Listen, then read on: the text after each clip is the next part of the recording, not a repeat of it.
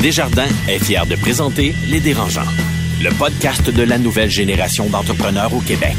Quand les entrepreneurs ont besoin de soutien, chez Desjardins, ils ne dérangent jamais. Visitez desjardins.com par oblique entreprise.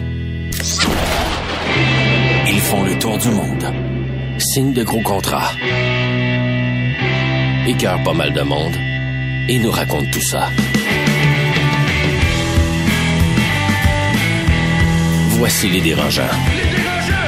Alors bonjour tout le monde et bienvenue à ce nouveau podcast des dérangeants. Le thème d'aujourd'hui, pivoter ou se réinventer. Euh, on va s'en parler euh, plus longuement avec euh, le fondateur de Mathémo Monde, aider son enfant.com, Carlo Coccaro. Allô Carlo? Monsieur Marcelet, c'est un honneur.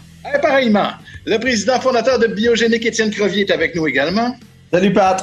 Allô, Marie-Claude Duquette, présidente du groupe Triton aussi. Allô Marie-Claude? Allô? Ah, et je tiens à vous dire qu'on est, l'enregistrement se fait le 20 mai. On est encore évidemment en pleine pandémie euh, et euh, ça va être super intéressant dans les prochaines minutes, entre autres, en ce sens-là, de parler à Louis Morissette, qu'on voulait avoir depuis longtemps et qui, là, j'ai envie de dire qu'on l'a au, meilleur moment parce qu'avec tous les défis euh, qu'il y a devant lui au niveau, entre autres, de l'industrie culturelle, ça va être bien, bien le fun de lui parler. mais tout d'abord, vous dire aussi qu'on vous parle chacun de notre maison. Alors, c'est pas les studios euh, de C'est quoi ou quoi que ce soit. Là. Alors, j'espère que le son va être satisfaisant pour vous. On commence euh, à tout seigneur, tout honneur, comme on en a l'habitude, avec les coups de cœur, coups de gueule. Marie-Claude, j'y vais avec toi. Moi, cette fois-ci, j'ai un coup de gueule. Oh, c'est rare. oui, oui, oui. un gros coup de gueule qui s'adresse à la société en général. Ouais. Dans les dernières semaines, j'ai vraiment été déçue de constater combien les gens ils peuvent être moutons, euh, puis qui ont du mal à faire la part des choses. Écoute, on a toute peur, on est tous dans l'incertitude, on est tous dans le même bateau, mais en ce moment, tout le monde, en tout cas, je pense que les gens font de leur mieux. Euh, on peut-tu arrêter de jeter des pierres? On peut-tu on peut-tu collectivement se donner une chance et arrêter de critiquer? Euh, j'ai vu des choses qui ont été écrites, qui ont été dites, que je trouve excessivement dures et méchantes. Fait soyons indulgents, soyons empathiques, puis, tu sais, peace, man. C'est pour ça que tu as commencé l'émission en disant Allô, ah. quelque chose là qui, était, qui annonçait la suite. Étienne? Ben, écoute, euh, moi j'ai un coup de cœur pour ton background euh, sur Zoom, euh, Pat. je trouve que tu as l'air d'habiter dans une mansion. J'adore ça. Et ta casquette California aussi. Ben, merci. on est toujours. c'est vive le, confinement. J'aime ça. Ça nous amène plus proches finalement. Mais non, euh, semblait que j'ai un coup de cœur pour une citation qu'un directeur d'école m'avait dit en secondaire 1 m'avait dit 80% d'entre vous, la job que vous allez faire plus tard n'existe pas encore. Puis arrêtez de stresser sur ce que vous allez faire plus tard dans la vie. Ça n'a jamais autant été d'actualité qu'en ce moment parce que je, lisais un article de Bloomberg qui dit que la pandémie va ouvrir la voie à plein de nouvelles jobs qui n'existent pas encore. Parce qu'il faut complètement réinventer. On pense juste le, le rôle du représentant sur la route, là, le rep médical ou whatever qui, qui va euh, dans, les salles d'attente des médecins. Ils pourront plus faire ça, là. Je veux dire, ce, rôle-là, pour encore jusqu'à temps qu'on ait un vaccin, va devoir se réinventer. Puis l'article disait, dans le fond, c'est ça, ça va ouvrir la voie à plein de nouvelles jobs qui vont être, euh, dans le fond, des rôles soit de décontamination, que ça va remodeler complètement les espaces de travail, qui même, euh, il parlait que la société, l'urbanisme des villes va changer pour s'adapter finalement avec euh, ce, genre de, la situation en fait avec la santé publique. Donc, je suis un peu intéressé, je suis un peu excité de voir ce genre de nouvelles jobs-là qu'on va voir, quelle opportunité comme entrepreneur on va pouvoir mettre, embarquer dans nos entreprises. Euh, Amazon ont ouvert un poste de Chief Health Officer. Donc, euh, moi, je trouve ça vraiment génial d'en arriver là. Et tu as raison de dire que c'est une période qui, euh, on n'arrête pas de parler d'une période croissance, mais c'est vrai qu'elle peut être aussi bien excitante. Exactement. Un genre de reset, oui, tout à fait. Carlo, Ouais, moi aujourd'hui j'ai un coup de gueule et puis ça me fâche beaucoup ce que ce que je veux. Ça, vient toujours me chercher quand je parle de ça. On vit dans une époque extraordinaire. On est en 2020. Euh, moi je souvent mes gars qui vivent mieux que des les, rois du Moyen Âge en termes de confort puis de bien-être, etc. Puis malgré tout, il y a du monde qui pense que la Terre est plate. Puis malgré tout, il y a du monde qui pense encore que les vaccins causent la trisomie ou l'autisme. C'est pas le cas? Non, c'est pas le cas. Il y, a, il y a des gens qui font la confiance, ils ont confiance à la science quand ça fait leur affaire. Mais quand on leur dit qu'il y a du changement climatique qui existe, principalement causée par l'activité humaine. Là, ah non, je pense pas que c'est vrai pour je sais pas quelle raison. Ça, ça me fâche. Puis le lien avec la période qu'on vit aujourd'hui, c'est qu'actuellement, il y a des gens qui se mettent à chialer en disant ah ben là on fait tout ça pour sauver 223 personnes ou la grippe tue plus de monde. Non, c'est pas vrai. Pire, c'est Bill Gates qui investit pour faire de l'argent. C'est de la bullshit, c'est du n'importe quoi. Il n'y a pas de conspiration dans tout ce qui se passe faut faire confiance à la science. On vit mieux que jamais dans l'histoire de l'humanité. Puis on fait ça pour protéger les gens les plus démunis, les plus faibles, ceux qui sont immunosupprimés. Il n'y a pas de complot dans tout ça. Puis ça me fâche parce que on n'a jamais été aussi éduqué comme population, à tout le moins occidentale ou moindrement riche. Puis encore, on, est, on est comme humain, on est tellement idiot qu'on revient à régresser de façon catastrophique. Puis ça me fâche. je voulais le partager avec vous aujourd'hui. Bravo, bravo. c'est réussi, c'est réussi. Et, la preuve que la nature reprend ses droits, les amis. Aujourd'hui, j'étais dans le centre-ville de Montréal, sur la rue de la Gauchetière, devant la place Bonaventure. Il y avait une maman euh, canard avec à peu près une douzaine de petits canetons sur le trottoir qui avançaient. Ben non! Assez impressionnant quand même assez impressionnant. C'est parce que tu as écrasés ou... Euh? Non, non, non. je ne sais pas vers quel point d'eau ils s'en allaient, mais moi, tu sais qu'ils vont arriver fatigués en tabarnouche. Moi, j'ai eu un dindon sauvage dans mon, sur mon balcon arrière il y a quelques semaines à Laval. Ah ouais, hein? J'aurais ah écrasé tes canards. En tout cas. oh, on m'indique que Louis Morissette est prêt à entrer en jeu, les amis. Est-ce que vous êtes prêts pour la grande entrevue? Yes! Le podcast de la nouvelle génération d'entrepreneurs au Québec. Les dérangeants. Les dérangeants! Avant de passer à l'entrevue, voici un message de notre partenaire Futurpreneur. Les choix qu'on fait ont un impact sur le monde qui nous entoure. Tu as une grande idée d'entreprise, une idée qui pourrait changer et améliorer la vie de ton quartier, de ta communauté, de tous les Canadiens, et tu as entre 18 et 39 ans, Futurpreneur Canada t'aide à te lancer. Tu le sais déjà, développer un produit, créer un site web, ça prend du cash. Mais la bonne nouvelle, c'est que Futurpreneur est le seul organisme national sans but lucratif à offrir du financement pouvant atteindre 60 000 et également du mentorat pouvant aller jusqu'à deux ans et des ressources gratuites aux nouveaux propriétaires d'entreprise. De quoi te faire commencer du bon pied. Comme des milliers d'entrepreneurs, fais le choix de bâtir une grande économie canadienne. Pour être connecté à un représentant, contacte info à commercial futurpreneur.ca. Les dérangeants! Les dérangeants. L'entrevue de la semaine vous est présentée par Groupe RP. La pénurie de main-d'œuvre vous donne des maux de tête? Visitez la référence en chasse de tête au Québec. Groupe RP.ca. Ça fait un Christy de bouton qu'on voulait l'avoir dans les dérangeants. C'est maintenant chose faite. Celui qui a fondé KOTV en 2011, alors que tout le monde disait que l'avenir était ailleurs et qu'il fait avec succès d'ailleurs depuis. Allô, Louis Morissette? Allô, vous allez bien? Oui, ça va, merci. Louis, on va situer les gens. On est le 20 mai présentement. Si je te dis, à Louis, ça va bien aller, qu'est-ce hmm. que tu as à me répondre en ce moment? Ah ben, je te répondrai. Je pense que oui. Je pense que c'est vrai que ça va bien aller. Est-ce que ça va bien aujourd'hui? Pas tant. Mais euh, oui, quand même, je pense que ça va bien aller. Puis je fais pas partie des gens qui, qui pensent que le modèle économique va se remodeler complètement. Il y a des petites choses qui vont changer, comme ça provoque des changements, mais de façon générale, je pense qu'on va revenir dans un écosystème euh, qu'on connaît. Euh, les, paramètres sont tellement forts, les guidelines sont tellement menés par des, des, banques, des choses comme ça, que je pense qu'on va rester dans un système qu'on connaît bien. ça va aller. Mais concrètement, est-ce que tu perds beaucoup d'argent? Tu sais, à chaque mois, là, ta compagnie, elle perd combien? Ah, c'est, c'est difficile à dire. Euh, je te, parce qu'évidemment, moi, je, tu sais, je vends pas. Euh, c'est là que toute la, la, difficulté aussi d'avoir, euh, mettons, les subventions gouvernementales pour les employés, des choses comme ça. Tu dois démontrer que tu as une perte de, de tant de pourcentage, de 30% de ton revenu. Mais tu sais, nous, en production télé, mettons janvier, février, mars, avril, c'est pas des mois où on avait beaucoup de production. Un petit peu de variété, mais pas de fiction, pas de film, pas de télésérie. Tes téléséries, t'es fait juillet ou euh, septembre, octobre. Fait que là, on a des, des, des grosses entrées d'argent. Peut-être quand tu arrivais pour dire, hey, nous autres, on a, on, a, une perte cette année, on a un manque. Ben, selon tes chiffres, tu es à la même place que l'an passé. Non, mais oui, mais c'est parce que l'an passé, je savais que dans quatre mois, j'allais faire 5 millions. Là, je sais que je le ferai pas.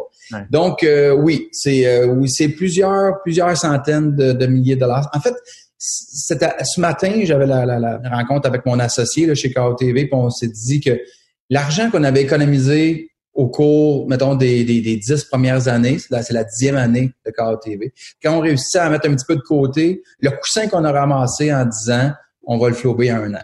Ah oui, attends que ça. Ouais. T'as l'air d'un gars, euh, Louis, qui, qui s'est mis sur la PCU. Là. Écoute. Euh... Oui, oui, oui, full. oui, j'attends ça. Là. Ben, ben, je regarde Netflix. Il n'y a plus rien à regarder. On a tout, on a tout vu. Hein? Non, mais non, vraiment, on se bat. On, on continue de se battre. On a, il y a encore, tu sais, il y a encore des activités, il y a encore des revenus, il y a encore des shows. Euh, on va faire plus de variétés de, de documentaires, de magazines. Mais tu sais, ça reste c'est une, une, sphère d'activité qui était peut-être 30, 30 25, 30% de notre chiffre d'affaires. Qu'est-ce qui est plus payant? Euh, refaire, mettons, un, un, plan B saison 2 ici ou vendre plan B saison 1 en Allemagne ou en Angleterre?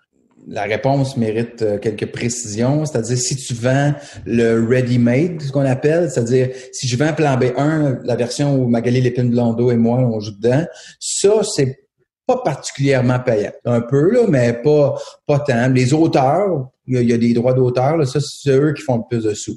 Par contre, ah si tu es capable de vendre le remake de ça, c'est-à-dire tu vends l'histoire, tu vends ta Bible, et eux la tournent de nouveau, ça, c'est intéressant. Comme la version anglophone qu'on va faire pour CBC, tournée à Montréal et Toronto. Donc, on prend les mêmes histoires qu'on adapte un petit peu. Moi, je vais être le producteur de la version anglophone. Donc, c'est comme tu produis la deuxième fois ton, ton produit. Et là, tu as une version anglophone que tu es capable d'envoyer à travers la planète dans un réseau de distribution. tu es, dans le fond, les, les, auditeurs, quand tu vends ta série, mettons, tu es à la fois l'idéateur, fait que tu as un revenu parce que tu as eu l'idée, puis tu as aussi un salaire comme producteur de CBC à qui tu as vendu le produit. Oui. c'est un peu un double dipping. En fait, c'est ça qui est, c'est ça le home run. Oui, mais ouais, puis le, le, home run avec trois gars but, ce serait que je joue, qu'ils prennent la version que, que, je la rejoue. Moi, mais effectivement, c'est sûr que dans le cas de plan B, par contre, c'est Jean-François Asselin et Jacques Drolet qui sont les scénaristes, là. Fait que ça, c'est c'est eux qui ont les droits d'auteur reliés à ça. Euh, mais c'est sûr que quand tu peux, tu, tournes quelque chose, quand tu l'as déjà fait, fait que tu connais, donc tu le fais encore mieux. Euh, des choses qui ça pas bien sorti, d'autres qui ont, tu dis, on pourrait s'améliorer à tel niveau. Puis tu connais tes lieux de tournage, tu connais beaucoup de choses, tu sais. Fait que ça, c'est bien, bien le fun. C'est quand même mode. C'est comme, c'est comme, tu sais, excuse-moi, je prends le POC, mais ah, pour, pour un peu ton, je vais faire un parallèle avec les films parce que je suis dans cette réflexion-là présentement. Vous avez peut-être lu, vu là, que Jusqu'au déclin, le premier film québécois produit pour Netflix, a eu comme 21 millions de clics. Bon, là, les gens, les journalistes peuvent s'obstiner sur c'est quoi un clic, là. Tu le regardes deux minutes, c'est un clic, mais t'as pas vraiment vu le film. Mettez-le à la moitié, si vous voulez. Ça reste 10 millions de personnes qui auraient regardé un film québécois. Ouais. C'est plus que n'importe quoi, là. C'est pas banal, là. Ben Donc là, tu te dis, waouh, je suis content pour eux. Là, moi, j'ai un film qui est fini. Il devait sortir le 15 juillet. Puis là, je me dis, est-ce que je m'en vais voir Netflix puis je leur vends? Parce que s'ils sont prêts à payer 4 millions et demi, 5 millions pour un film de genre qui savait pas trop le rendre. Il y avait un scénario, mais il, ne savait pas ce que ça allait donner au final. Il y a toujours un, risque. Là, tu vas voir le produit final avec un réalisateur qui s'appelle Ricardo Troggi, qui réussit pas mal toujours ses films.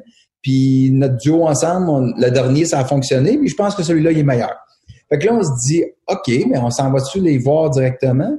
Ouais, mais en même temps, on fait ça avec un envahisseur qui paye aucune taxe ici. Ouais. Je euh, mais les plateformes ici sont pas capables de le faire. Mais si tu fais ça, eux, ils font une vente, tu fais une vente, tu le vends à eux, qui est ça le mettre dans toutes les langues, tu as perdu le contrôle pour la vie.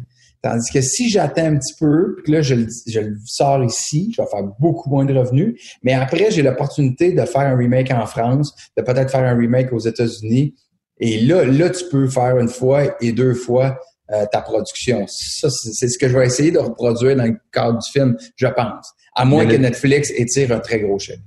Le déclin est un super bon exemple, mais un autre exemple que Netflix a eu un beau succès aussi, c'est avec Casa de Papel, euh, Money Heist, qui était un show à la base espagnol, qui est devenu un phénomène mondial. Ça serait-tu, euh, t'aimerais-tu ça que ça t'arrive justement? Tu, sais, tu vas voir Netflix, puis eux, ils te, ils t'amènent euh, Louis Morissette mondial, tu deviens un phénomène Netflix. Ah, écoute, j'aimerais ça, mais tu sais, à ce jour, Netflix, je peux pas dire que ça a été un, un très bon citoyen corporatif pour le Canada. Ça, c'est un bon oui, point. Oui, on parle d'investissement ici, mais il y a beaucoup d'investissements en anglais. Euh, moi, je, moi, je, Ils sont venus à Montréal, il y a, il y a eu, ils ont eu 1000 projets. C'est pas une façon de parler, là. Ils ont reçu 1000 projets de centaines de producteurs. Ça n'a rien donné. Ben, ça a donné un projet. Moi, je disais, ah non, je ne vais pas me mettre dans la ligne. Fait que moi, je suis parti, puis je suis allé en Californie, puis j'ai mon projet. Je me, je, je me suis fait comme présenter par personne interposée. J'étais allé là-bas, j'ai présenté mon projet, qui était un projet vraiment high profile, puis qui, qui était, je pense, pas mal bon, tu sais. La vie de Gilles Villeneuve, c'est ça que je voulais faire avec euh, Nice. Netflix.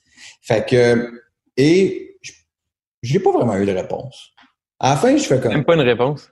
ben, tu sais, oui, ils m'ont, mais ils m'ont reçu, ils ont été fins. Ils font comme moi, mais on fait pas de développement. Qu'est-ce que tu me dis? Écris-la, puis on va voir à la fin si on va dire oui. C'est parce que j'ai peut-être pas cette année et demie-là à mettre à écrire. C'est quand même quelque chose de massif, là, puis il y a des rencontres à faire. Il faut que tu fasses une recherche assez exhaustive sur les gens qui étaient là à l'époque. Ça, oui, sa famille, mais plus que ça, tu sais. Fait que euh, j'ai fait comme, my God, laissez faire. Là. Fait que Netflix, c'est- pour moi, c'est C'est pas... comme une euh, façon de te dire peut-être. C'est, ils veulent Ben, pas c'est dire oui, ils disent pas non. Ils se mouillent pas, dans le fond. tu sais. Ils se mouillent pas du tout. Puis ils font, tu sais, si tu fais pas de développement, t'as pas de perte, t'as pas. Mais tout le monde veut faire affaire. Est-ce que je ferais différemment être eux? Peut-être pas, tu sais. Je veux dire, eux autres, tout le monde peut faire affaire avec eux. Là, présentement, ils vont peut-être tomber dans un mode un peu différent parce que ils- les studios du Québec sont arrêtés. Ben, Hollywood, c'est arrêté. En Europe, c'est arrêté. Fait que là, je pense qu'ils ont du stock. Rendu au mois de novembre, si on n'est pas capable ou s'il y a une deuxième vague de pandémie, ils vont peut-être tomber en- dans une forme de carence. Puis là, ben, ils vont peut-être acheter du, con- du contenu ailleurs. Déjà fait, ouais. Est-ce que tu as peur que les gens maintenant qui sont euh, qui sont de plus en plus sur Netflix en situation de confinement ou sur euh, Hulu ou Disney Télé ou Amazon Prime, euh, que ça mette encore plus en péril le, le système économique autour de la télévision traditionnelle? C'était déjà entamé de toute façon avant. Là? Euh, C'était entamé, mais moi, je, tu sais, Patrick euh, le disait tantôt, quand j'ai parti euh, quand au TV, on me disait que j'étais fou parce que c'était le web. L'avenir était le web. Finalement, ça fait 10 ans, puis c'est encore très fort. Il faut dire que c'est un, c'est un écosystème qui, qui est protégé par le gouvernement. Parce que s'il n'y a plus de financement d'État, ben il n'y a plus de télé en français. C'est terminé. c'est sûr. Ou on revient en français, ce sera, c'est, la- ça va- on va revenir à la belle époque de Dynasty puis Dallas avec des, des shows traduits. Fait que dans, dans la mesure où on n'a pas un, con- un gouvernement conservateur au pouvoir, qu'on a un gouvernement qui, qui voit comme une plus-value dans la culture, ben on va protéger l'écosystème. Je pense qu'on va être capable d'aller rejoindre le public. Est-ce que je suis inquiet pour dans 15, 20 ans? C'est sûr. Je vois mes enfants, en fait, c'est une, notion- une histoire de langue. Mes enfants regardent la télé en anglais. Ma petite a 10 ans, puis elle regarde euh, Disney, puis euh, Netflix. Puis je suis quand papa, il a fait un show à Vrac. Ah ouais, ça a l'air bien. Loser. C'est bien, elle le regarde pas tant, tu sais. Fait que, euh, elle va- il regarde à peine leur mère. Fait que, tu sais, je, fait que je me demande comment, comment on va être capable de préserver ça dans l'autre génération? Mais c'est ça, est-ce que ça t'amène à une réflexion de se dire, ben, ce que je fais aujourd'hui, comment est-ce que je peux le muter pour répondre à la demande, comment que, dans le fond, où est-ce que la demande va aller? Moi, je, je bâtis pas ma business pour la revendre. Je bâtis pas ma business pour la léguer. Je la bâtis pour faire ma vie.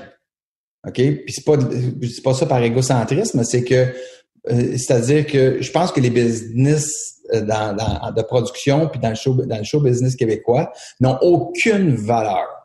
Elles n'ont que la valeur de leur euh, fondateur. Ça reste une- ça reste une industrie basée sur le contact humain puis le, le- rapport que tu as avec les autres. Fait que moi, si j'achète la business, si je me fais acheter par Pierre-Jean-Jacques qui a gagné à 6,49 puis a envie de faire de la production, les créateurs avec qui je travaille, là, ils vont partir à gauche pas à droite parce qu'ils vont dire Moi, Robert, il est bien fin, Robert, mais il connaît fuck all, là. Puis, puis moi, j'ai bâti ce fait, ouais. ben j'ai bâti mon, mon entreprise parce que je comprends ce que, la- ce que le créateur il veut faire, où il veut aller, sa démarche, euh, qu'elle soit artistique ou sa démarche psychologique dans, dans son anxiété puis dans son arrogance. Puis je suis entouré de gens qui, euh, euh, autant en réalisation ou en production, réussissent à, à- à bien m'aider. Mais après ça, à- si mon garçon devait reprendre ça, je pense que je dirais, hey Justin, ou ma fille, Delphine, pars ta business à toi, avec ta gang, bâtis-la de façon organique, plutôt que d'aller payer 3-4 millions pour quelque chose que en un an, tu vas perdre la moitié de ton goodwill. Patrick Marcellet, Montréal? Oui, il y a l'entreprise puis tout ça, mais il y a aussi dans, Louis Mossette, il y a aussi le branding euh, avec Véro, toi avec Véro, etc. Je, pense que tu es quelqu'un d'assez fier, d'assez orgueilleux. À partir de quand te souviens-tu du moment où est-ce que vous vous dites, toi et Véro, OK, regarde, on, on, se sert l'un de l'autre, on s'entraide l'un et l'autre? Puis est-ce que tu as été dur à convaincre? Il n'y a jamais eu cette discussion-là.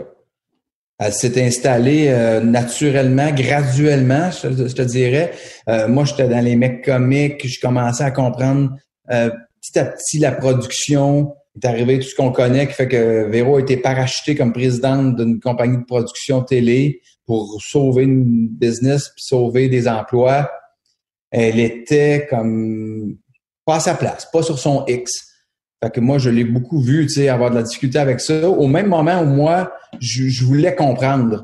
Fait qu'il est arrivé, la seule discussion dans ce sens-là qu'on a eu, c'est une journée où je lui ai dit que je pense qu'elle faisait pas bien son travail de présidente, qu'elle assumait pas tout le leadership qui allait avec ça. Tout le leadership. Tu dormi sur le divan ou euh? Non, non, non, parce que euh, j'ai quand même fini en disant que tout le leadership qui est là comme personne, comme animatrice, puis comme être humain dans, quand elle est sur un plateau, elle était pas capable de le transposer comme gestionnaire. Puis elle m'a juste fait comme c'est vrai, tu as raison, je, je suis pas bien, j'aime pas ça. Hey, sais-tu quoi? Fais-le. Tu sais, prends-la, l'entreprise. Mais moi, je voulais pas parce que j'aimais pas son associé. Fait que elle a plutôt vendu, puis moi, j'ai décidé de partir mon affaire à moi à côté. Après ça, comment ça s'est installé?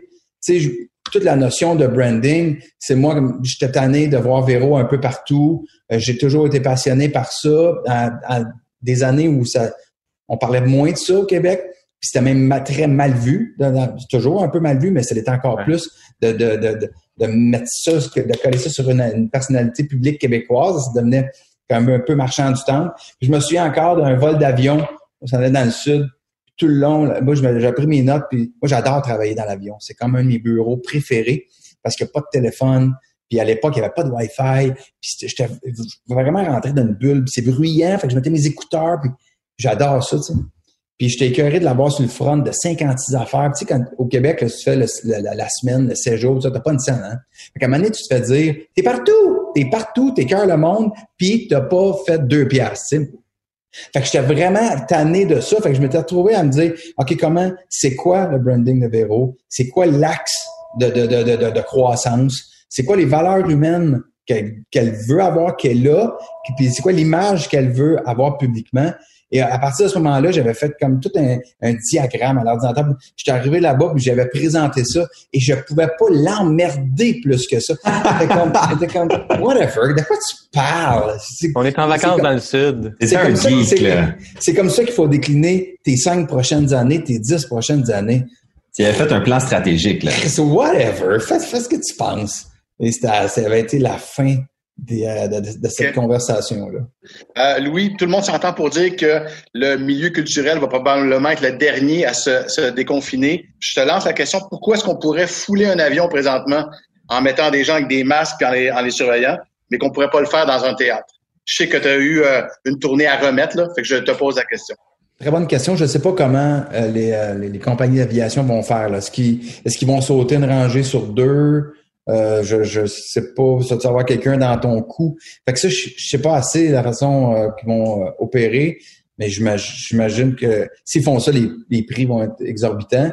Mais tu sais, le, voyage de plaisance, le voyage d'affaires, le voyage d'obligation aussi, tu sais, t'as pas d'obligation d'aller un spectacle. Des fois, tu mm-hmm. pourrais avoir une obligation de, de prendre l'avion. Fait que tu vas y aller à contre-cœur. Mais moi, je le vois pas, là, des, des spectacles pour la prochaine année. C'est pour ça, d'ailleurs, que je on parle d'une salle de spectacle virtuelle, l'espace Youp, là, euh, que je travaille comme un fou présentement là-dessus pour essayer de développer un modèle qui, économiquement, fait plus ou moins de sens à court terme, mais je me dis qu'il pourrait me surprendre, puis que et, et euh, et mener à quelque chose de durable, même après la COVID. Je pense que la place des arts avec 1400 personnes avant un vaccin ou un médicament, à un moment donné, tu vas arriver, il va y avoir des plans, je pense, que tu vas pouvoir aller dans une salle à 30, 33% d'occupation.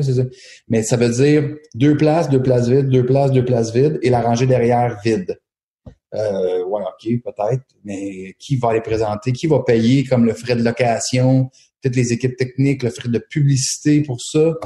Quand finalement ton, ton, ton, ton tu pourras même pas ton break-even. Je, je sais, je sais pas, l'avenir va être, va être euh, parsemé de surprises. Et, donc, en ce sens-là, tu verrais peut-être même une première à un non pas à la place des arts, mais sur l'espace Youb. Ben écoute, moi, c'est non. Je, je l'espace Youp, euh, l'espace Youp, moi, c'est sûr que je veux, je veux faire partie du regroupement des distributeurs de salles, de diffuseurs de salles au Québec. Moi, euh, tu sais, j'aime ça faire l'humour, j'aime ça faire des spectacles. Il y a rien qui va battre le contact avec du public. Tout ce qu'on va faire à l'extérieur de ça sera un complément ou un substitut, mais jamais la vraie affaire. Fait que moi, je pense que tu pourrais. Le DVD est mort. Fait que peut-être que l'espatio pourrait rester dans un contexte de fin et non de début.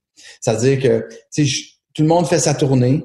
L'écosystème de, de, de, des salles de diffusion en région va rester vivant. C'est important aussi d'aller voir des, des gens aux quatre coins du Québec. Mais à la toute fin, il y a des gens qui n'ont pas pu te voir, tu n'es pas allé dans leur ville, tu n'avais pas de gardien dans ce soir qui sont venus, tu étais malade, tu n'étais pas là. X, ils veulent te voir pour une deuxième fois. Ouais, mais là, tu peux le voir. Euh, tu ne tentais pas ce soir-là. Tu pourrais peut-être le voir sur une plateforme de diffusion comme ça.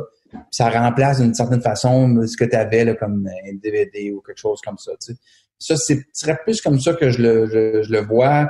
Ou des, des spectacles vraiment thématiques ou euh, il y, a des, y a des équipes sportives là, présentement qui se disent ah, est-ce que ça pourrait être une deuxième fenêtre? Oui, j'ai mon euh, j'ai ma shot traditionnelle, mais sais, le, ce qui est le, documentaire, est-ce qu'on peut le transférer en live avec une caméra au banc? Puis pour les joueurs puis coach qui serait sur ta deuxième plateforme, beaucoup d'affaires. Là. ça je dis que ça va peut-être nous surprendre. Le modèle pourrait nous surprendre. Louis Morissette, merci énormément. Bon courage pour, euh, pour la suite euh, dans cette pandémie. Vraiment? Ah, écoute, euh, je veux dire, c'est faut du courage, hein? Des spectacles, des films, des fictions. Ah oui, je, suis partenaire dans un restaurant aussi. Moi, il me manque juste un hôtel. Puis vraiment, je serais hors de ces affaires qui marchent pas présentement. On se revoit à Tampa Bay pour aller encourager les Buccaneers, Louis. Yes! Avec plaisir. Merci, Louis. Merci beaucoup, Louis. Merci. Le podcast de la nouvelle génération d'entrepreneurs au Québec. Les dérangeants. Les dérangeants! Avant de passer au débat, un mot de notre partenaire, Groupe ARP. Alors, je vous ai déjà dit mon coup de gueule, mais si je pouvais faire un coup de cœur, je le donnerais au groupe ARP. C'est des chasseurs de tête qui ont su s'adapter à la nouvelle réalité. Ils ont tous les outils nécessaires pour être aussi efficaces qu'avant la crise. Si vous manquez une personne clé dans votre entreprise, donnez-leur un coup de fil. Ils vont savoir comment la trouver. Ils l'ont déjà fait avec plus de 2000 PME. Allez voir leur site groupearp.ca.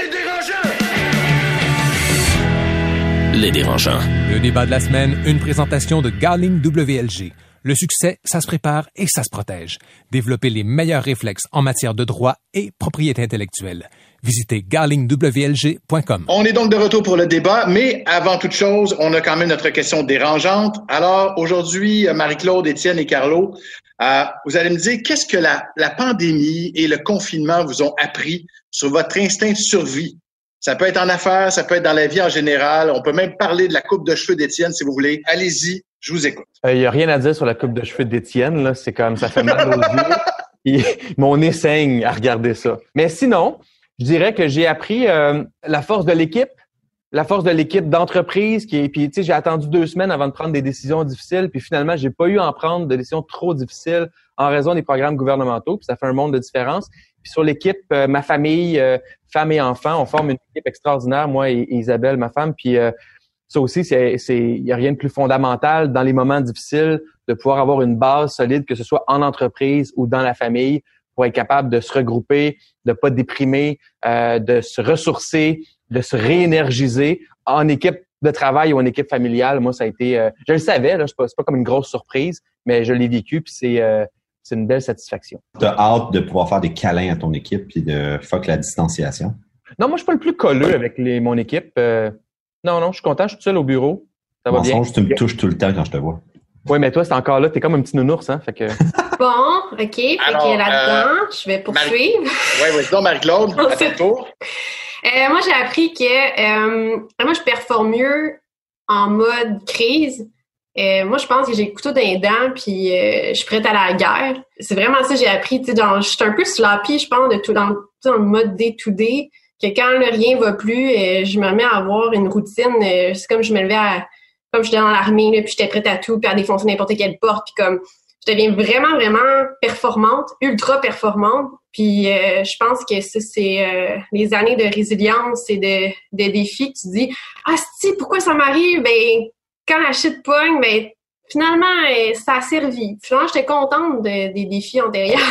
Ben moi, je vais rebondir sur ce que Marie a dit parce que je pense que ce que j'ai pu apprendre pendant la pandémie, c'est que, my God, que ta vie est pas pareille avec ou sans enfant. Moi, je me pensais vraiment comme quelqu'un qui avait pas de patience dans la vie puis qui, qui jumpait la switch facilement. Mais au contraire, je me suis rendu compte qu'en confinement, puis même avec mes cheveux, je pensais pouvoir tomber en dépression bien plus avant ça, mais là, ils sont vraiment laids, sont vraiment longs. Et you know what? Ben, c'est pas si pire que ça. Fait que la résilience dans la vie, ça fait vraiment toute la différence. Puis d'attendre, de, de, de, se laisser, euh, de dormir là-dessus, ça fait donc du bien.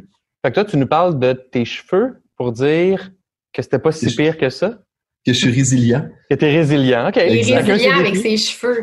je suis résilient avec des enfants qui courent puis qui, qui sont pas les tiens. Qui sont pas les miens. Alors donc, tout le monde est prêt pour le débat? Oui! Parfait, oh excellent. Oui. Le thème d'aujourd'hui, pivoter ou se réinventer. Euh, des changements de direction parfois complets. Euh, allez-y, présentez-moi le thème dans un premier temps. Tiens, euh, vas-y donc, Carlo. Oui. Ben, un pivot, c'est un changement de direction assez radical euh, qui vient d'un constat de finalement, il n'y a, pas, a pas personne qui est prêt à acheter mon produit ou mon produit est pas bon. C'est comme si tu essaies d'aller en Floride puis tu te rends compte que tu es en train de longer le, Saint-Laurent puis tu vas le rocher percer au bout. Mauvaise direction, change de direction puis tu vas ailleurs. Un pivot d'entreprise, ben, ça peut être euh, une idée de produit qui est bien, bien bon dans ta tête, tu le montes, ça marche, mais finalement, personne ne veut l'acheter. Mais en cours de route, tu t'es rendu compte qu'il y avait une autre idée ou un autre euh, un autre truc que tu pouvais faire qui était encore meilleur, euh, puis là, tu pivotes puis tu fais autre chose. Se réinventer, ben là, c'est moi, je pense, c'est ce qu'on fait, c'est ce que tout bon entrepreneur fait régulièrement. C'est une forme d'innovation. C'est innover. Innover dans tes produits, innover dans tes embauches, innover avec la technologie, innover avec une nouvelle clientèle pour un même produit. Fait qu'un pivot, c'est plus radical. Puis on le voit plus maintenant parce que la, la situation de la COVID amène des entreprises à ne plus être capables de vendre leurs produits traditionnels, Ils sont obligés de pivoter vers soit un autre marché complètement ou avec leur même équipement, mais faire complètement autre chose. Est-ce que dans ta carrière, Étienne Crevier, tu as eu à pivoter ou à te réinventer à un moment donné? Euh, pivoter, oui, souvent. Euh, je biogénique, quand on a commencé l'entreprise, on vendait un test génétique euh, one size fit all. C'était comme un peu un vaccin. On se disait, fais-le une fois, c'est bon à vie. Mais on s'est rendu compte que finalement, personne ne voulait investir en prévention. Les gens étaient prêts à acheter quand ils ont un problème. Puis moi, je dis souvent ça aux, entrepreneurs. trouve un problème que les gens sont prêts à payer pour, puis développe la solution pour y répondre. Parce que quand tu te développes une solution dans ton sous-sol, tu es juste un geek qui se tape un trip techno. Tu fais juste plaisir à toi-même. Tu fais la masturbation intellectuelle, basically. Donc, quand tu as le problème qui est devant toi, puis là, tu, trouver la solution, c'est la partie facile de la chose. Puis euh, nous, on a vraiment eu un, gros optique, on a vraiment eu un changement, dans le fond, dans notre chiffre d'affaires quand on est arrivé avec nos tests génétiques pour soit la santé mentale, pour le TDAH, pour le cancer. Là, les gens ont, compris la valeur et que ça pouvait les aider dans leur situation, leur maladie. Puis ça, merci à Hugues Chandonnet euh, qui nous a aidés dans, tout ça, le sage derrière les dérangeants. Marc-Claude, tu en as parlé au dernier podcast. Tu aurais pu, toi, dans ton entreprise, le groupe Triton, euh, avec la COVID, là, pivoter un peu. Tu as choisi de ne pas le faire. Est-ce qu'il y a des dangers à pivoter parfois? J'ai tout le temps l'impression d'être un peu en pivot. Euh, moi, je suis dans un domaine qui est en euh, qui est en décroissance, dans un domaine qui est quand même assez difficile, assez traditionnel, où est-ce que tu es obligé à devoir te réinventer. J'ai l'impression en ce moment que la crise du COVID, ça t'oblige d'autant plus à devoir adapter ta manière de travailler. Puis c'est ce que je vois beaucoup dans les entreprises en ce moment, c'est que euh, c'est pas tant que tu vas changer ton service, mais comment tu vas rendre ton service. Puis tu sais, je vais faire une analogie qui, que, que je trouve intéressante. Tu sais, on voit beaucoup les animaux s'adapter à leur environnement. L'environnement, des fois, change et ils doivent s'adapter pour survivre. Puis en ce moment, dans la crise du COVID, je pense que les entreprises euh, qui ne s'adaptent pas à l'environnement dans lequel ils sont vont mourir comme une sélection naturelle. Euh, c'est à ce point-là, je pense que là aujourd'hui, c'est comme le coup de pied au cul que certains des, des, des je pense que l'humain fondamentalement, il manque de, sais, on n'est pas proactif. Des fois, on attend qu'il y ait une crise pour qu'on bouge. Puis je pense qu'en ce moment, il y a beaucoup d'entreprises qui vont justement soit s'adapter ou faire un pivot qui devaient peut-être faire bien avant la crise, mais qui ne le faisaient pas. Euh, bon, parce que, tu sais, moi, je suis la première, ah, tu sais, t'éteins les feux, t'éteins les feux, t'éteins les feux, puis là, mais finalement, euh, il y en a quand il y en a une crise de gros qui arrive, ben là, t'as plus le choix. Ben, c'est tellement vrai. Moi, moi, toutes les fois où j'ai de la difficulté ou des enjeux d'entreprise majeurs, c'est quand je vais, quand je regarde en arrière, c'est parce que j'étais sur le pilote automatique, parce que j'étais pas avec un sentiment d'urgence ou cette nécessité-là à me réinventer on le voit, les entreprises euh, qui ont, certaines entreprises qui ont de la difficulté maintenant, c'est certaines qui se sont pas réinventées dans les dernières années, entre autres avec des enjeux d'automatisation ou d'informatisation des procédés, mais vont avoir plus de difficultés dans le contexte COVID. Mais moi, c'était la même chose. Des fois, ça a été, euh, euh, on avait des, des, partenariats de distribution d'outils technologiques pour les jeunes en difficulté. Ça allait bien, la business allait bien.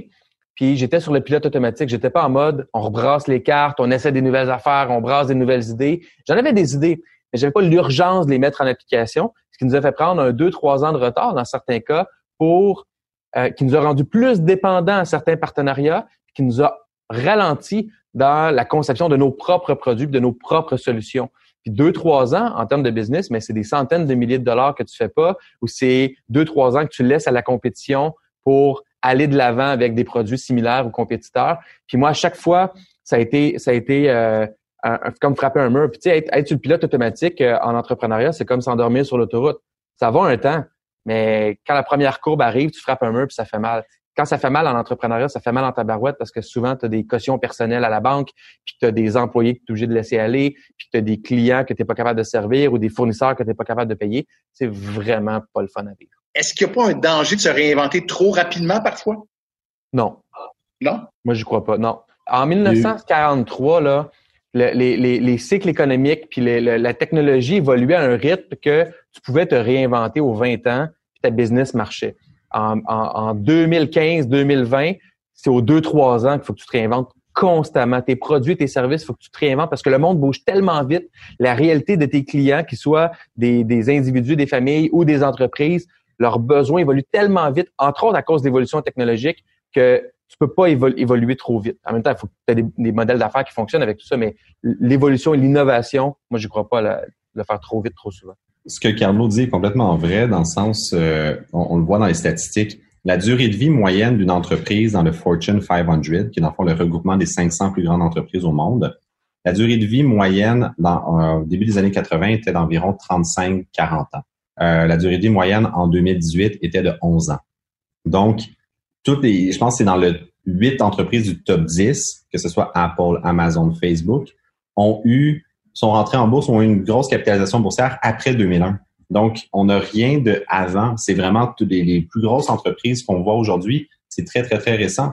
Euh, tu peux pas, comme entrepreneur, comme il dit, t'asseoir puis, puis faire la business comme toujours. Puis la pire phrase en business, c'est de dire on a toujours fait ça comme ça, on va continuer de même. Mm. Ça, tu es sûr de foncer dans un mur. C'est clair. Un peu comme l'avait fait Kodak à l'époque jusqu'à un certain point. Mais ben, ça, c'est un bon exemple. Pourquoi le iPhone n'a pas été inventé par Kodak? Et pourquoi est-ce que Garmin n'a pas inventé Waze ou Google Maps? Moi, ça me fascine. Il y avait tout. Garmin était les, meilleurs GPS à voiture. Il y avait les maps, il y avait tout ça. Quand l'application est sortie, pourquoi, pourquoi Waze, c'est une start-up qui a inventé ça, pourquoi c'est pas Garmin? En tout cas, je vais m'emballer. Mais, mais allons-y avec le contraire. Tu sais, euh, pour rendre ça encore plus concret, quelles sont les entreprises que, qu'on risque de connaître qui vous ont impressionné de par leur manière de se réinventer ou de pivoter tout simplement? Marie-Claude, est-ce qu'il y a une entreprise qui te vient en tête ou... Euh? Tu sais, je pense qu'en ce moment, dans la crise du COVID, il y a plein d'entreprises qui ont fait des choses vraiment exceptionnelles. Tu sais, on va prendre Bauer qui s'est retourné vraiment rapidement pour répondre à un besoin. Pour, tu sais, moi j'ai trouvé ça. Euh, tu sais, ils se sont mis à créer des visières. Tu sais, ben, il y avait le staff, il y avait l'équipement, puis ils se sont mis à faire ça. C'est sûr qu'on parle. Moi, je parle en ce moment par rapport à la crise. Euh, oui, il y a des belles entreprises comme ça qui ont été capables de se revirer de bord puis de créer quelque chose d'innovant pour répondre à un besoin immédiat. Mais ça, c'est sûr que je trouve que c'est un pivot temporaire. On est vraiment mm-hmm. temporaire, on n'est pas sur du long terme. J'avais entendu une histoire aussi de Facebook euh, dans les années où ils étaient en forte croissance, que tout allait super bien. ils se sont rendus compte qu'ils étaient en train de perdre la bataille du mobile. Les, téléphones mobiles, les téléphones intelligents prenaient le dessus dans les, habitudes de consommation du web des gens et eux n'étaient pas adaptés.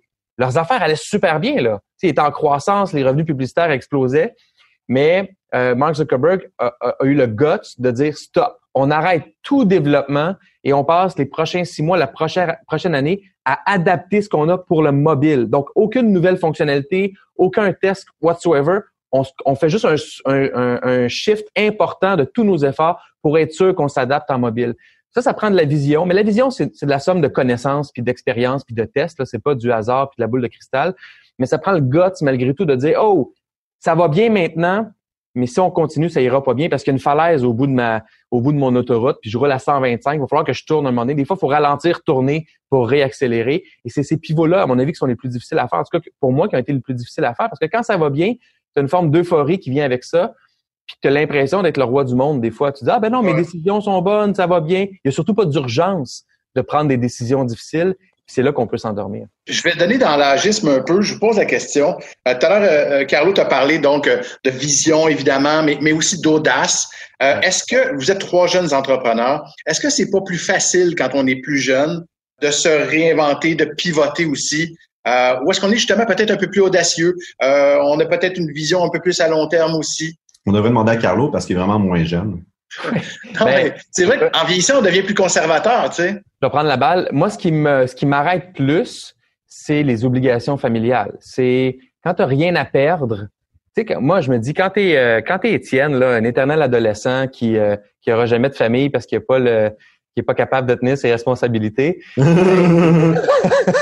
c'est clair que, non, mais c'est une blague, mais quand tu peu importe ton âge, si tu as 20 ans, 25 ans, 35 ans ou 55 ans, puis tu n'as pas de responsabilité autre que prendre soin de toi, il n'y en a pas de risque. Au pire, tu fais faillite, eh, who cares? Je veux dire, tu n'as pas, pas une femme, des enfants ou je sais pas quoi. Moi, c'est plus ça que je trouve qui est, qui est un frein aux, grandes décisions extrêmement risquées qui peuvent rapporter gros.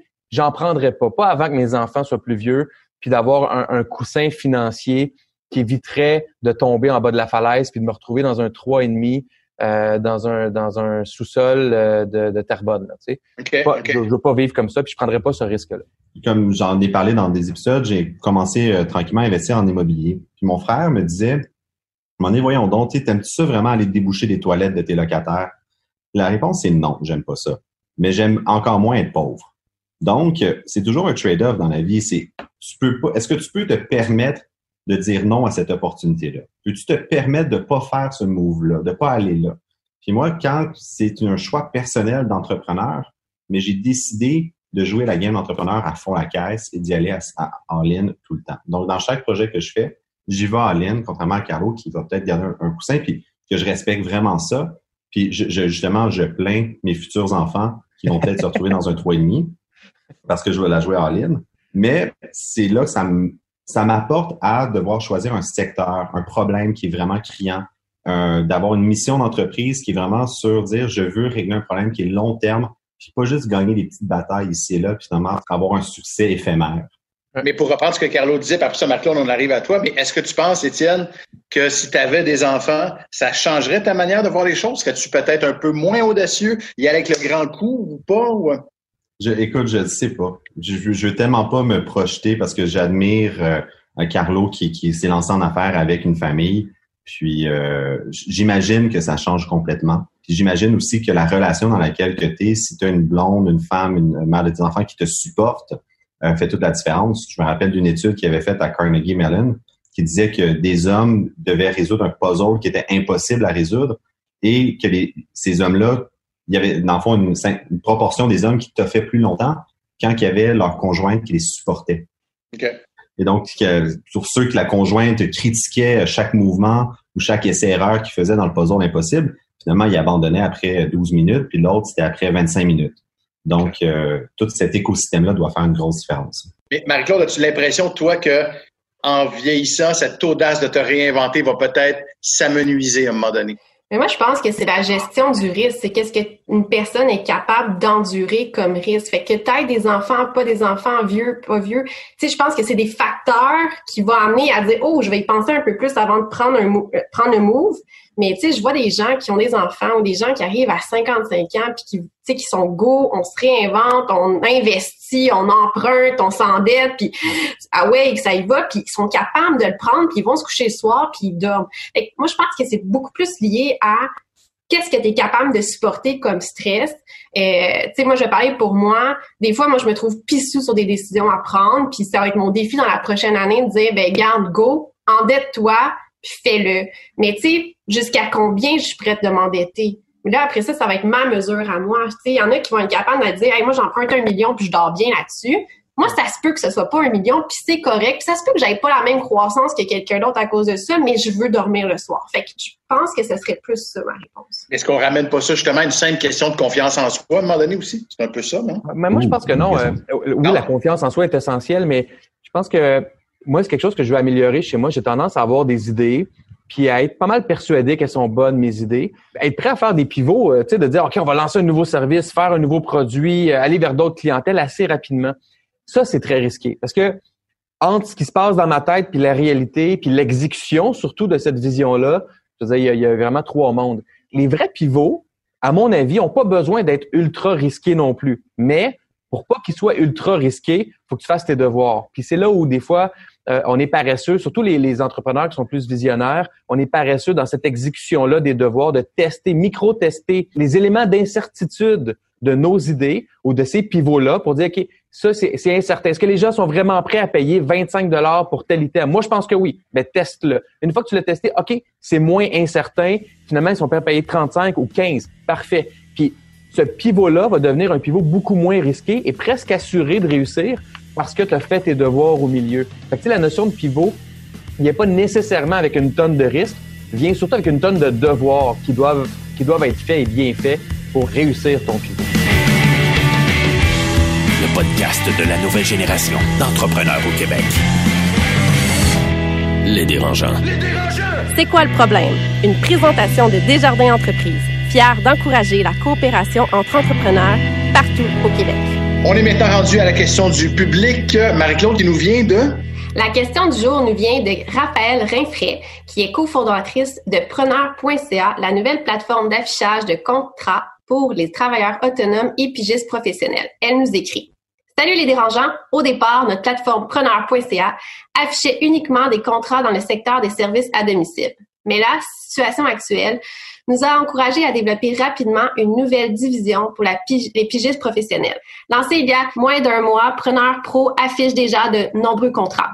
Dans ce contexte où les contrats apparaissent à la vitesse de l'éclair et sur le site, quels seraient les meilleurs outils marketing autres que ceux auxquels on pense habituellement comme les réseaux sociaux et Google AdWords afin de diriger le plus rapidement possible les pigistes vers Preneur Pro?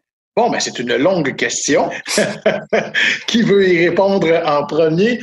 Euh, Carlo, vas-y donc, donc, où est-ce qu'on dirige ces gens-là? Bon, ce que je comprends, c'est qu'ils recherchent des pigistes. Moi, ma stratégie serait probablement d'aller chercher un par un les pigistes rockstar, ceux qui sont qui offrent des services extraordinaires dans le marché. Tu vas les convaincre un par un. Tu leur demandes d'être sur ta plateforme, ce qui va faire en sorte que tes 100 premiers commentaires vont être des 5 étoiles, puis tes meilleurs pigistes vont attirer les meilleurs pigistes. Fait tous les meilleurs pigistes, peu importe les domaines là, qui sont couverts par ce site-là, vont vouloir aller sur ce site-là. Puis les meilleurs pigistes vont attirer les meilleurs clients, c'est-à-dire ceux qui veulent les meilleurs pigistes, ceux qui sont prêts à payer plus ou ceux qui sont prêts à payer pour de la qualité. Fait qu'en gros, j'irai chercher un par un les meilleurs pigistes, au moins une centaine, question que ta plateforme, de montrer le niveau de plateforme que tu veux avoir. Et Carlo propose en fond ce qu'on appelle un programme d'ambassadeur ou un programme de, références. Euh, mais à la base, c'est qu'il faut le modèle d'affaires de Raphaël, c'est un two-sided market qu'on appelle. Donc, c'est être le eBay des travailleurs autonomes. Il faut que tu convainques des travailleurs autonomes de venir sur ta plateforme, puis il faut que tu convainques des gens de venir acheter sur ta plateforme. Fait c'est très, très, très compliqué. Puis un débalancement entre les deux va faire que personne ne va trouver son compte. Donc, comment tu fais pour convaincre à la fois les gens d'afficher leur contrat et les gens de venir répondre au contrat sur ta plateforme? C'est vraiment le, le, moi, le nerf de la guerre. Je me demande s'il n'y aurait pas moyen d'y aller avec un gros client comme un Bell, un CGI, qui essaye de dire, bon, mais ben, tous mes contrats pour les six prochains mois, je vais les poster sur ta plateforme. Et donc là, ça va faire un, un coup de sonde dans l'industrie Et ça va intéresser, dans le fond, les travailleurs autonomes de venir euh, bider sur ces contrats-là parce qu'ils vont travailler sur du Bell, sur du CGI, sur du Vidéotron. Donc, de s'associer à une grosse compagnie, d'offrir moins cher, des rabais comme ça pour dire, wow, mon Dieu, Bell a choisi preneur.ca. Fantastique. Merci beaucoup euh, d'avoir éclairé Raphaël Rinfrain. C'est quoi le problème? Une présentation de Desjardins Entreprises. T'aimerais demander conseil aux dérangeants? Envoie ta question sur lesdérangeants.com barre oblique 911. Les dérangeants! Les dérangeants. Ben voilà, c'est ce qui met fin à ce podcast euh, version salon, version euh, COVID-19. Je vous rappelle pour ceux euh, qui, qui, auraient besoin de situer tout ça dans le temps, que le podcast a été enregistré le 20 mai. donc un gros merci à Louis Morissette évidemment pour sa présence. Carlo, Étienne, Marie-Claude. Merci, Pat. Tiens, Étienne, c'est le mot de la fin. Ça fait longtemps qu'on t'a pas vu. J'étais confiné. Écoute, faisons attention. Prenons soin de nous. Fabuleux. On se retrouve pour un prochain podcast. J'espère qu'on va se retrouver dans le même studio à un moment donné et non pas comme ça, chacun dans nos maisons. D'ici là, prenez soin de vous. Bye tout le monde. Bye. À bientôt. Bye. Le podcast de la nouvelle génération d'entrepreneurs au Québec. Les dérangeants. Les dérangeants!